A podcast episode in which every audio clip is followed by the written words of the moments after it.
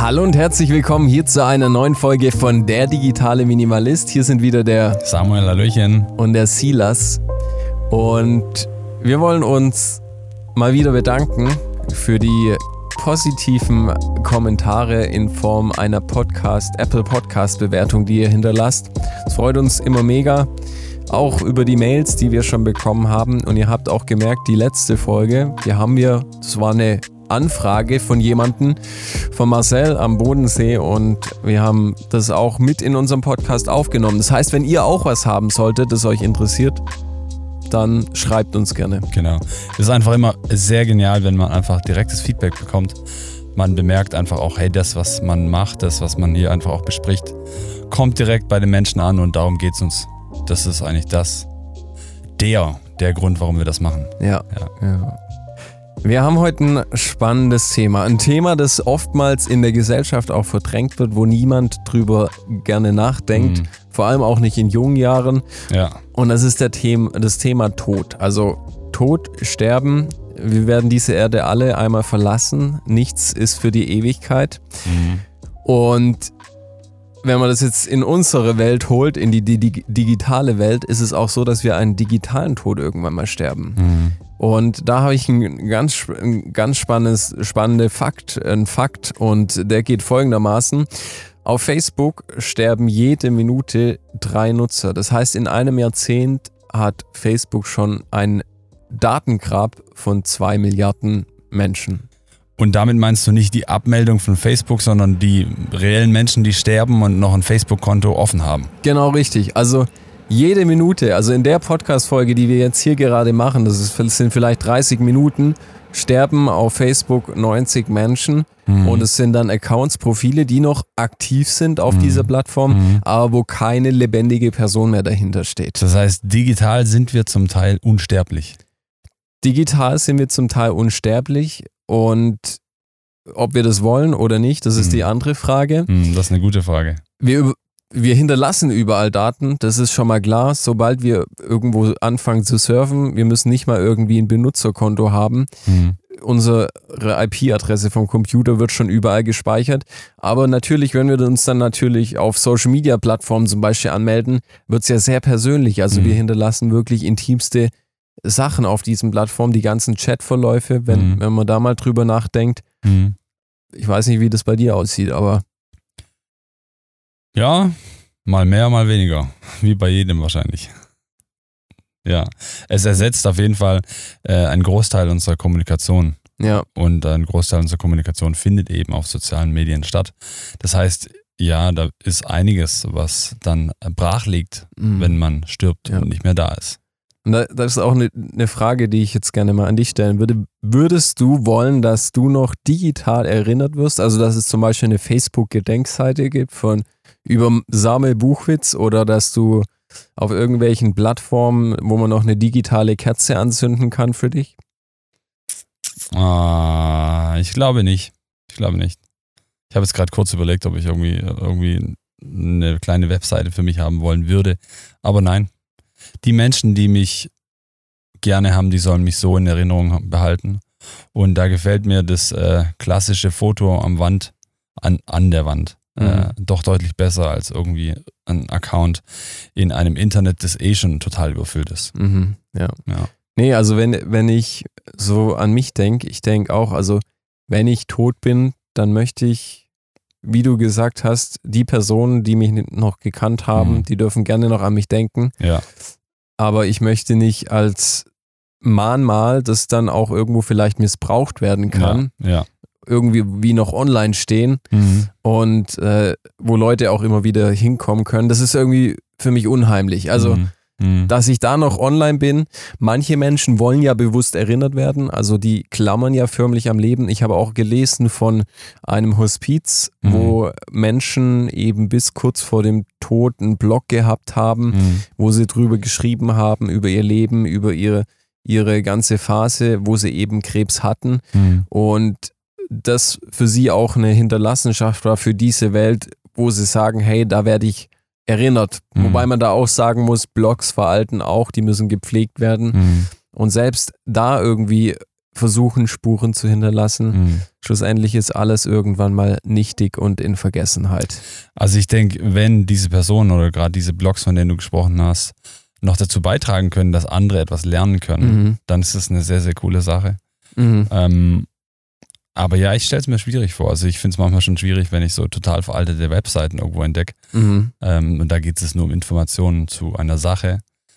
Das stelle ich mir auch schwierig vor, wenn es um persönliche Informationen zu mir geht. Mhm. Ja. Wie, wie ist es bei dir? Könntest du jetzt in diesem Moment sagen, okay, ich, ich hinterlasse zum Beispiel meine Passwörter, ich schreibe die auf eine Liste und wenn ich tot bin, dann kann zum Beispiel meine Familie sich darum kümmern, dass alles mhm. gelöscht wird. Würdest du sagen, ah, lieber ungern, da sind so viele privaten Details drin oder macht? Ich habe ich, hab ich kein Problem mit. Also das hat ja auch irgendwie ein Stück weit was mit Authentizität, Authentizität zu tun. Genau. Mhm. Ähm, als allererstes, ich müsste euch mal wieder herausfinden, wo ich denn überall angemeldet bin. Das ja. ist auch meine Hausaufgabe, ähm, sich das da mal anzuschauen. Am Ende, ja, ich würde es machen.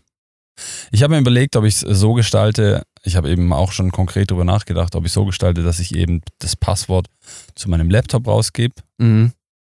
und dann auf meinem Laptop irgendwo verschlüsselt eine Datei habe, mhm. wo eben alle anderen Informationen ja. drin sind, wo ähm, eben die entsprechende Person Zugriff drauf hat. Das heißt, sie hat nicht die Zugangsdaten bei sich, aber sie hat die Zugangsdaten, also sie hat den Schlüssel zum Schlüssel. Ja. Es gibt ja zum Beispiel auch KeyPass, das ist ein Programm. Genau, ja. So ein digitaler Tresor, wo man ja. alle Passwörter hinterlegen kann. Genau, ja. Und dann braucht man eben so eine Datei und einen Schlüssel, um das dann öffnen zu können. Aber doch, ich würde es schon mhm. machen. Klar, es gibt Themen, die sind privat, die möchte ich auch nicht mit allem teilen, mit allen teilen. Mhm. Ähm, aber im Großen und Ganzen strebe ich an, ein Leben zu leben, wo ich am Ende doch auch die Dinge teilen kann. Und nichts zu verstecken hast. Ja, genau. genau. Weil es ist interessant. Also ich habe mal auch jetzt, als ich das Thema äh, recherchiert habe, über einen Wissenschaftler gelesen, der gesagt hat, hey, Briefe, Chatverläufe und alles, was eine persönliche Kommunikation darstellt, die auch online stattfindet, mhm. sollte alles maximal erst nach 100 Jahren öffentlich gemacht mhm. werden, weil es, wenn es vorher eben öffentlich gemacht wird, das Leben der Person, die schon tot ist, ja. oder die Person, die eben das liest, das Leben kann auf radikalste Weise nochmal verändert werden. Mhm. Ich meine, was kann alles sein in solchen, äh, sage ich mal, Briefen oder auch Chatverläufen? Es können Verbrechen rauskommen, mhm. es können Affären rauskommen, wenn wir jetzt mal wirklich auf einer ganz schlimmen Ebene unterwegs ja, sind. Ja. Und deshalb sagt dieser Forscher, hey, sollte alles erst nach 100 Jahren ans Tageslicht kommen, mhm. wenn alle schon tot sind, die es direkt betreffen würde. Mhm. Da gibt es einen recht äh, bekannten Fall zu dem ganzen Thema. Auch äh, in Berlin ist 2012 ein Mädchen tödlich verunglückt bei einem U-Bahn-Unfall, wie mhm. auch immer, oder beziehungsweise ist eben ähm, überfahren worden. Und die Eltern haben dann auch versucht, den Zugang zum Facebook-Account zu bekommen. Mhm. Und als ich mich damit so ein Stück weit auseinandergesetzt habe, ist mir erstens aufgefallen, wie schwer das ist, mhm. dass eben ähm, Angehörige, die auch Erben sind, Zugangsdaten bekommen zu mhm. solchen Profilen. Mhm. Auf der anderen Seite habe ich mich aber auch selbst gefragt, hey, möchte ich das überhaupt wissen? Würde ich das überhaupt wissen wollen in der Situation? Ich meine, Trauer ist da ja eh schon da, ist mhm. eh schon gegeben. Macht das Wissen und die Gründe, also wenn ich die Gründe weiß, könnte auch sein, dass es noch schlimmer wird oder eine größere Herausforderung ist. Mhm. Aber das ist natürlich eine sehr individuelle Sache. Das muss jeder für sich selber entscheiden mhm. und auch entscheiden, was da richtig ist. Ja. Was ist bei dem Fall dann rausgekommen? Auf, um was genau ging es da? Da ging es eben darum, dass die Eltern dann herausfinden wollten, dass ob äh, Suizidmotivation vorliegt. Mhm. Und eben äh, Facebook bedrängt haben, die Informations-, also die Zugangsdaten herauszugeben, mhm. Passwörter herauszugeben. Das äh, wurde in der ersten Instanz durchgereicht und in der zweiten Instanz wurde es dann abgelehnt. Das Verfahren wurde später nochmal aufgegriffen, das genaue Ergebnis kann ich aber gar nicht sagen. Mhm. Aber ja. schlussendlich waren es die Eltern, die gesagt haben, hey, wir wollen Zugang zu den Daten unserer Tochter, genau. wir kommen zu den Chatverläufen. Genau. Und auf der anderen Seite stand halt Facebook und sagt, hey, datenschutzrechtlich genau, richtig, ist ja. es nicht ja. möglich. Kommunikationsrecht steht da im Weg, ja. ja. Da stehen, steht so, das Erbrecht und das Kommunikationsrecht steht mhm. sich da gegenüber. Ja, wenn man sich das überlegt, ähm, was ein Erbe an Arbeit mitbringt, ich glaube schon einfach ein äh, Erbe, das wir materiell haben, mhm. das wir dann sortieren müssen, ausmisten müssen. Mhm. Ähm, das ist ganz schön viel Arbeit, aber und äh, in den letzten Jahren kommt äh, das Digitale eben noch obendrein. Ja. Und ich glaube, sehr viele Familien oder sehr viele Erben haben einen Riesenberg an Sachen, die sie bearbeiten müssen. Mhm. Ähm, sehr, sehr kompliziert mhm. zum Teil. Ja. Schlussendlich ist es eben, wie du gerade gesagt hast, auch dieser rechtliche Konflikt. Also wir haben dich als Mensch, der gestorben ist, mhm. wo, oder die Person, die eben gestorben ist, die hat ja auch ganz viele Verträge eingegangen. Also mhm. wenn du dich auf Facebook anmeldest, Instagram, du setzt ja überall einen Haken, dass du die AGBs akzeptierst, mhm. die Datenschutzerklärung, du gehst einen Vertrag ein mit dieser Plattform, mhm. du bist Urheber, du hast äh, Forenbeiträge, du hast Bilder hochgeladen, die du geschossen hast du bist Urheber von diesen ganzen Dingen, die du online stellst. Und so gibt es ganz viele rechtliche Faktoren, die mhm. damit reinkommen. Mhm. Und da ist dann eben auch die Frage, wie gestaltet sich das Ganze? Und in Deutschland gibt es da auch noch gar keine richtige Grundlage. Ja. Es gibt das ein, auf der einen Seite das äh, DSGVO, die Datenschutzgrundverordnung, die schließt aber explizit Verstorbene aus. Also okay. die, die, fallen ja. da nicht drunter. Aber trotzdem gibt es auch ein Stück weit so die, die Unverletzlichkeit der Menschenwürde, also das postmortale Persönlichkeitsrecht. Und das steht wiederum im Weg, dass man einfach so Zugriff hat auf alle Daten. Aber mhm.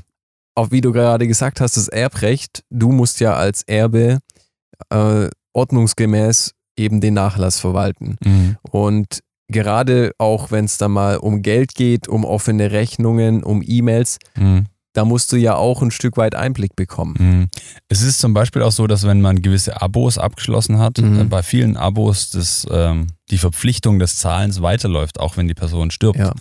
Und die Firmen sind da ja nicht hinterher, ob jetzt jemand stirbt oder nicht. Mhm. Angenommen, ich habe jetzt ein paar Apps und zahle eben Abos, ähm, oder beziehungsweise die verstorbene Person hatte diese Apps und musste eben regelmäßige Abos zahlen. Wenn die mhm. Person verstirbt, die Firma merkt das nicht sofort. Ja und die Kosten laufen weiter. Genau. Ja. Und da ist dann eben die eine Seite, die Erbrechtverwalter, die eben offene Rechnung begleichen müssen, mhm. die solche Abos stoppen wollen. Und auf der anderen Seite steht das Datenschutz, die Datenschutzgrundverordnung, also die greift ja nicht für Tote, aber eben das postmortale äh, Persönlichkeitsrecht, wo eben auch ein Stück weit gesagt wird, hey, das ist wirklich intim, das ist Privatsphäre, ja. Ja. selbst wenn die Person schon tot ist. Und die zwei rechtlichen Grundlagen, die stacheln sich da gegenseitig ein bisschen auf. Und bis jetzt, meiner Kenntnis nach, so wie ich es recherchiert habe, gibt es da auch keine einheitliche Regelung mhm. bis mhm. dato.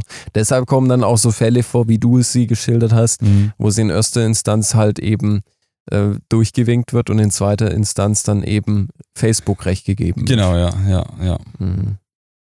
Ja, da wird dann auch auf die Rechte aller anderen Nutzer geachtet. Also mhm. alle anderen Nutzer, die mit dem einen Account in Kontakt standen, damit mhm. eben halt Informationen vertraulich behandelt werden. Ja. Mhm. Es kann auch im positiven Falle, also wir hatten es jetzt gerade von offenen Rechnungen und so weiter und mhm. so fort, es kann ja auch sein, dass eine Person äh, digital irgendwo Geld angehäuft hat. Ja. Und das nirgendwo aufgeschrieben ist, ähm, nirgendwo erfasst ist und dann somit einiges flöten geht, was ja auch schade wäre und sicher auch nicht im Sinne des Verstorbenen. Ja. Ähm, ganz klassisch ein PayPal-Account. Ja. Das hat jetzt in erster Linie nichts direkt mit meinem Bankaccount zu tun. Mhm. Ähm, kann sein, dass die Person eine Riesenmenge an, äh, im PayPal-Account angespart hat. Mhm. Das ist schon sinnvoll, wenn man Bescheid weiß. Oder Kryptowährungen sind ja auch ja. stark im Kommen. Also dass man da eben Geld irgendwie in Kryptowährung investiert hat. Bitcoins. Bitcoins zum Beispiel, dass es nicht auf einer Plattform liegt, sondern de ja. dezentral auf irgendeinem. Ja. Gibt es noch mehr Kryptowährungen als außer Bitcoins? Ja, es gibt mehrere tausend inzwischen. Uh, okay. Also Bitcoin, e okay. Ethereum, Ethereum und wie sie alle heißen. Also ist brutal. Okay, krass. Genau. Krass. Ja. ja.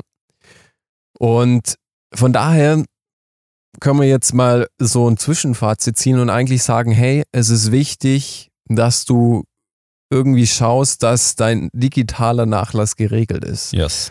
Mach dir klar, mach dir bewusst, hey, ich möchte, dass wirklich, dass ich überall noch zu finden bin. Mhm. Äh, mir ist es völlig egal, was mit meinen Daten passiert. Solche Menschen gibt es, okay, lassen wir auch stehen. Mhm. Auf der anderen Seite, mit deinen Daten kann auch viel Schindluder getrieben werden. Mhm. Das, deine Daten können missbraucht werden, Identitäten können falsch eingesetzt werden und die Daten im Netz werden noch sehr lange Zeit rumgeistern. Mhm.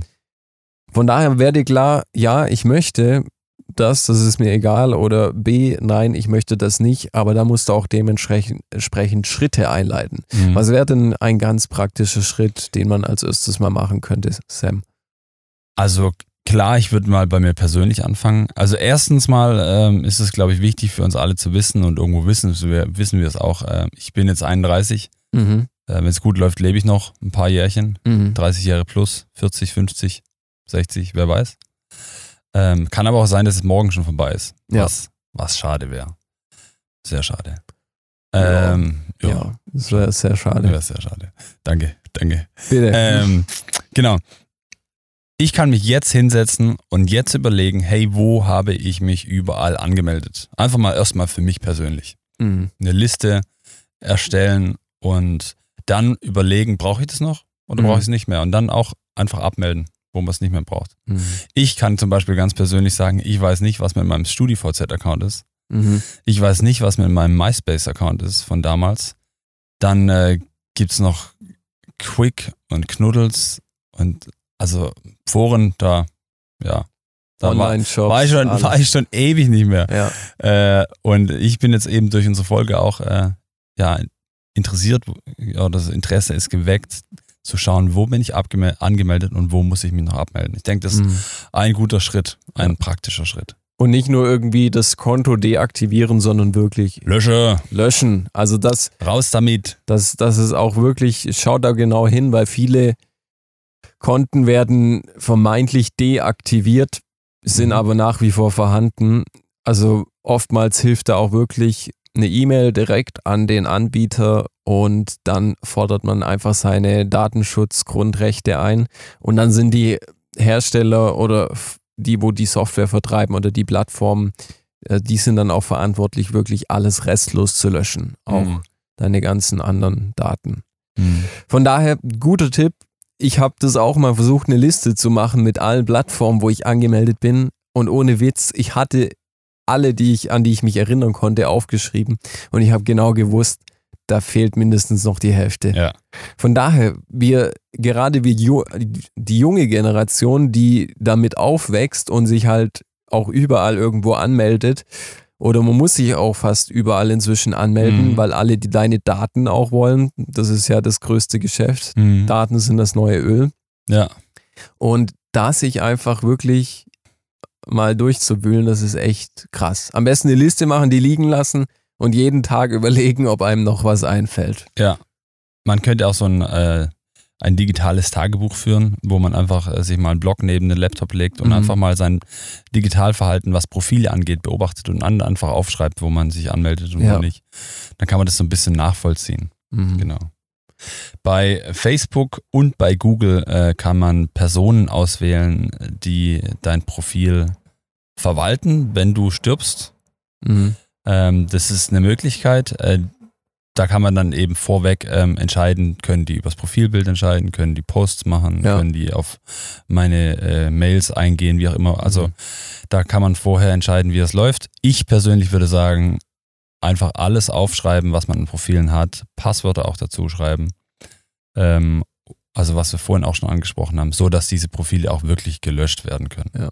Ja. Also, wie du gerade schon gesagt hast, ich glaube, Google bietet es auch an. Das ist so ein Konto-Inaktivitätsmanager. Ja, ja. Da stellst du eine Zeit an, ein und wenn diese Zeit verschritten ist, kannst du dich eben, dann kannst du dir aussuchen, okay, die Person wird benachrichtigt und diese Person hat diese Rechte mit meinem Konto jetzt zu machen, ja. was eben mit ihr vereinbart war mhm. oder was sie eben mit dem Konto auch machen möchte. Mhm. Aber es ist immer wieder dann der Fall, das Konto existiert noch zum Beispiel bei Facebook mhm. und da muss man dann schon klar definieren, okay, ich möchte, dass das Konto gelöscht wird. Also es ist, wenn so ein jemand bestimmt wird, eine andere Person, heißt es ja jetzt nicht per se, dass die das dann löscht. Mhm. Oder dass sie, was, was die Person dann mit dem Konto macht, steht so ein bisschen in den Sternen. Mhm. Ich meine, klar, wenn man ihr vertrauen kann, keine Frage. Ja, klar. Aber ich. Im besten Fall. Ja, ich würde fast eher die Option vorziehen, eine Liste zu machen. Wir hatten es am Anfang, KeyPass, irgendein Programm nehmen, den Schlüssel an eine Vertrauensperson zu geben mhm. und so zu sagen, hey, du bist mein digitaler Nachlassverwalter mhm. oder mhm. auch direkt im Testament das zu vermerken. Hast du ja. schon ein Testament? Ich habe noch kein Testament. Ähm, wenn, dann würde ich dir alle meine Plattformen geben und meine Zugangsdaten. Aber ja, ich habe mir das auch aufgeschrieben. Also eine Vollmacht mhm. mit in eben den benötigten Informationen ist wirklich das Beste, was man seinen Nachkommen auch mitgeben kann. Mhm wenn man Schritt eins, also das, was wir äh, bereits gesagt haben, also erstmal selber sauber aufräumt und dann eben nur noch wenig ausgewählte Plattformen hat mhm. und dazu eben die Informationen in einer Vollmacht weitergibt, da tut man sich seinen Angehörigen einen absoluten Gefallen. Ja. Ja. Weil, also ich habe auch ein ganz konkretes Beispiel. Ich kenne auch jemanden, der ist letztes Jahr gestorben, aber auch ein junger Mann hm. im besten Alter, Mitte 30, hat einen, hat einen Gehirntumor bekommen, hm. Krebs, und ist dann relativ schnell verstorben. Und eben seine Eltern sind auch schon ein bisschen älter, sind nicht unbedingt jetzt so in Social Media bewandert. Und auf LinkedIn steht zum Beispiel nach wie vor sein Profil. Also hm. da steht dann, Person XY arbeitet bis jetzt hm. bei Firma XY. Hm. Und das ist auch ein Stück weit makaber, einfach ja, dann vielleicht ja. irgendwann mal eine Benachrichtigung zu bekommen. Gratuliere Person XY zum zehnjährigen Jubiläum bei Firma XY, mhm. obwohl diese Person schon längst verstorben ist. Mhm. Und so können auch bei anderen Menschen wieder Erinnerungen hochgeholt werden, die vielleicht auch gar nicht so gewünscht sind. Mhm. Und das, deshalb macht es echt, schaut, dass eure Social Media Accounts nach eurem Ableben verwaltet werden. Ich glaube, dass also jetzt ein bisschen random Thought, mhm. aber ich glaube, dass äh, Trennungen oder allgemein Beziehungskonflikte oder auch eben eine Ehe, die auseinandergeht, heutzutage häufig schwerer zu verarbeiten ist, weil man nach wie vor, selbst wenn man äh, einfach aus den Augen geht, ja. also wenn man sich nicht mehr sieht, mhm. trotzdem digital nachverfolgen kann. Und jeder, der emotional befangen ist, würde mhm. das auch in einem schwachen Moment tun. Und äh, also ähnlich wie du jetzt eben auch gesagt hast, da wird ganz viel wachgerufen, mhm. was einen daran hindert, Sachen auch gesund loszulassen. Ja. Ich meine, es kann eine Erinnerung vielleicht sein, wenn du zum Beispiel noch einen WhatsApp-Verlauf hast, wo auch viele Sprachnachrichten drauf mhm. sind und du die Person nochmal dir anhören kannst. Auf der anderen Seite finde ich auch ein Stück weit ist es eine Verarbeitung, dass man auch mit was abschließt mhm. und weitergeht im Leben. Mhm. Und ich wüsste nicht, ob das mich positiv oder negativ beeinflusst, wenn ich einen geliebten Menschen verlieren würde und der wäre noch real bei mir im Sinne von Sprachnachrichten und Bildern, Videos und ich komme dann vielleicht in so einen Strudel rein, wo mhm. ich mir nur noch diese Dinge anschaue. Mhm. Das kann schnell. Nee, ich glaube, das ist nicht gut. Ja, negativ enden. Ja. Dann lebt man im Gestern und nicht mehr im Heute. Ja.